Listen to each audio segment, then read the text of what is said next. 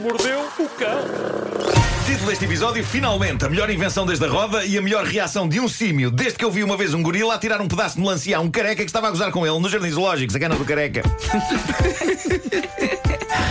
Cansado. Pois, imagino. Marco, estamos felizes com as histórias de hoje, então. Por esse título estamos bem. Uh, Sim, mais ou menos. Uh, este, este sábado estive uh, a trabalhar sem parar. Primeiro estive na, na iniciativa solidária Quarto Escuro, no São Jorge, para ajudar a Operação Nariz Vermelho, e depois, logo a seguir, num show de stand-up para a Associação Animal em Cascais. E eu adorei as duas coisas, uh, pelos talentos e as causas envolvidas nos, nos dois espetáculos. Mas uma das coisas que me ficou também do espetáculo da Animal à noite foi uma história contada pelo humorista Dário Guerreiro. O Dário é conhecido no YouTube como Moço de um Cabresto. Esteve aqui na comercial no Night Out do Diogo Pissarra. Diogo Pissarra. Sim, sim. Uh, como convidado. Eu, eu não vou contar a história do Dário, porque isso é estragar um, um maravilhoso momento de, de stand-up dele, mas o assunto da história disse-me muito, porque é sobre o embaraço de estar numa casa de banho pública e de perceber que no compartimento do lado está outra pessoa na mesma situação que nós. Digamos que era uma história sobre o stress de gerir os normais ruídos que seres humanos produzem nessa situação e que não queremos que ninguém ouça. E eu adorei a história dele e, nem de propósito, horas depois, estava a ler esta notícia que vos trago hoje aqui. E eu já disse isto milhões de vezes na história do homem que mordeu o cão, mas malta, agora é que é. Esta é a melhor invenção desde a roda. O Japão, tinha que ser o Japão, está a trabalhar em tecnologia para que mais ninguém se sinta embaraçado dentro de uma casa de banho pública com os eventuais sons que possa fazer para o exterior. Finalmente. Até aqui, uma das soluções analógicas para este problema consistia. Há, há- duas possibilidades. Uma, fazer uma caminha de papel higiênico, não é? Para amortecer quedas e sons. Ou então puxar o autocolismo várias vezes em momentos-chave. Não é? Para, para o barulho afundar o outro barulho. Mas, na sua essência, são duas soluções terríveis porque representam um gasto de papel e de água horrível. Recursos do planeta a serem gastos à fartazana para criarmos a ilusão de que nos fechamos numa casa de banho só para estar lá em silêncio. Ó Marco, mas os nossos amigos nipónicos arranjaram uma solução. Arranjaram, sim senhor. Ah, arranjaram porque chega, chega de imaginar árvores a conversar na Amazónia. Porquê é que estão a serrar? E a outra árvore responder: Eu adorava que fosse para que bons livros se fizessem, de modo a que o conhecimento e a sabedoria se espalhassem pelo mundo, mas temo que seja para pessoas evacuarem com o máximo de silêncio. Marco, melhor voz de árvore de sempre. É, não é? Excelente, Pois pois árvore é um amigo. Isto é entretenimento de qualidade. Bom, eh, isto leva-nos então à invenção do século, eu diria do milénio ou mesmo de sempre. Isto é uma aliança entre dois gigantes, de um, aposto que vocês, se calhar, nunca ouviram falar, que é a empresa Lixil. Oi? É uma empresa japonesa de loja sanitária. Ah. Se é Lixil ou Lixil Lixil. Ah, e o outro gigante é por demais conhecido. Falo da Roland, essa mesma Roland, fabricante de instrumentos musicais. Por bizarro que pareça, isto aconteceu no Japão. Uma marca de loja sanitária uniu-se a uma marca mítica de instrumentos musicais para resolver a embaraçosa questão dos sons que saem de uma casa de banho. Sabe o que é que isso parece? O- Parece quando dois artistas se juntam numa noite de babadeira. É pá, nós devíamos fazer uma coisa juntos, pá. Pois devíamos, olha, eles fizeram. É verdade, Eles é fizeram. verdade.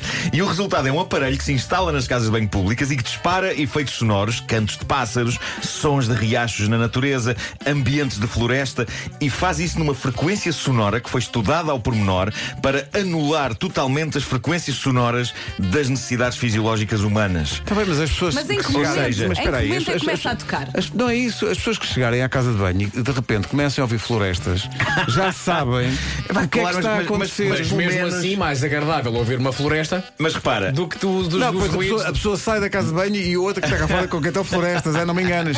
Não, mas, mas a verdade é que aquilo começa a funcionar. Assim que a pessoa abre a porta da casa de banho, começa Ah. logo tipo. Ou seja, pode, pode ser florestas para um e para o dois. A pessoa não sabe. Não Bom, pode sim. é mudar. Claro, sim. Não São é florestas. mudar. Vamos não ser muito. Não, não vamos. Os fabricantes disto, um aparelho cujo nome é decorador sonoro, Ah, claro. dizem que a experiência é inteiramente positiva para quem está dentro e fora do WC. Sendo que a segunda Fora... sílaba é decisiva. Sim, claro. Uh,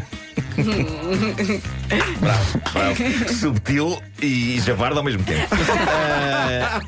De fora, ninguém diria que alguém está a fazer o que tem de ser feito e quem está dentro faz o que tem a fazer imerso em sons relaxantes. Eu acho que o relax é importante uh, nestas situações. Isto é incrível. O aparelho já está em testes desde o passado dia 1 em várias casas de banho públicas do Japão. Parece que está a ser um sucesso. Eu quero isto.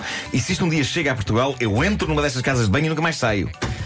Eu vou fechar os olhos e imaginar que estou no meio da natureza. Enquanto Porquê que as faço pessoas não tenho a ligam o fazer. rádio quando vão à casa de banho? Também funciona. Estava a pensar Nós nisso aos mesmo. gritos, não é? A falarmos normalmente, mas É não, isso, porque aí é podíamos isso. dar razão às pessoas que acham que este programa é um programa de. pois é, pois é. Bom, eh, o melhor vídeo das últimas horas chega da Índia. Eu olho para as notícias, fico bastante. Não sei como é que vou dizer, mas eu, eu fico muito cansado da humanidade. Acho que somos Tu todos. andas bastante- geralmente muito cansado. cansado da humanidade, acho que somos todos bastante horríveis eh, e isso é maravilhoso. eh, Epá, quando, quando nó- quando nós vemos a, a- a natureza virar-se de uma maneira muito sarcástica e precisa eh, contra a humanidade é muito giro. Isto foi registado por uma câmara de segurança, passou-se no norte da Índia, num sítio chamado Shimia, e na imagem vemos um turista de mochila às costas e há um macaco, um macaco não muito grande, que está empoleirado num sítio a gritar com o referido turista. E o turista faz uma coisa bastante casual e arrogante de quem acha que ficará impune graças à sua superioridade humana sobre as outras espécies. Basicamente, o tipo vira-se para o macaco e mostra-lhe o dedo do meio. Ui.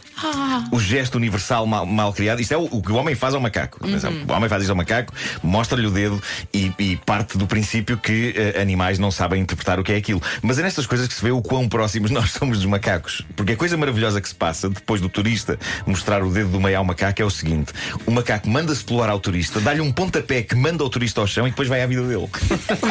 Com a sensação de dever cumprido, o turista fica no chão a questionar o sentido da vida e a refletir que talvez valha a pena pensar duas vezes antes de mostrar o dedo do meio, seja a quem for, Mas calhar seja um humano ou um animal. se calhar o macaco faz isso a todos, com ou sem dedo. Não é, é Não, sei. não, é porque o que provoca o salto do macaco é de facto o dedo, porque o macaco está só. Ah, e o turista levanta o dedo. Não vou fazer isto porque Claro. hoje a rádio tem imagem. Hoje em dia, eh, eu ainda sou do tempo em que a pessoa podia estar toda nua a fazer emissão. Ah, mas, mas bom, digamos que lhe mostra um dedo que não é este, e é nesse momento que o macaco voa na direção do, do turista e lhe dá uma patada. Ah, e simplesmente é isso, manda o tipo ao chão e é quando chega, não é preciso fazer mais nada de mal, não é preciso morder nem esgatanhar o turista. É suficientemente. É no fundo uma declaração, não é? Ele chega lá e É, "Olha, é a muito, ver? é muito Pronto. humilhante para o turista. As pessoas ficam a olhar tipo, oh, aliás, Então, foi isto. e, acho- e o, o turista na volta ainda é capaz de dizer: Eu não fiz nada. Não fiz nada. Mas eu fiquei muito tentado a mostrar qual foi o gesto que o turista fez, embora toda a gente tenha percebido, mas, mas depois lembrei-me que está ali a Rita com uma câmara e eu. eh, ah,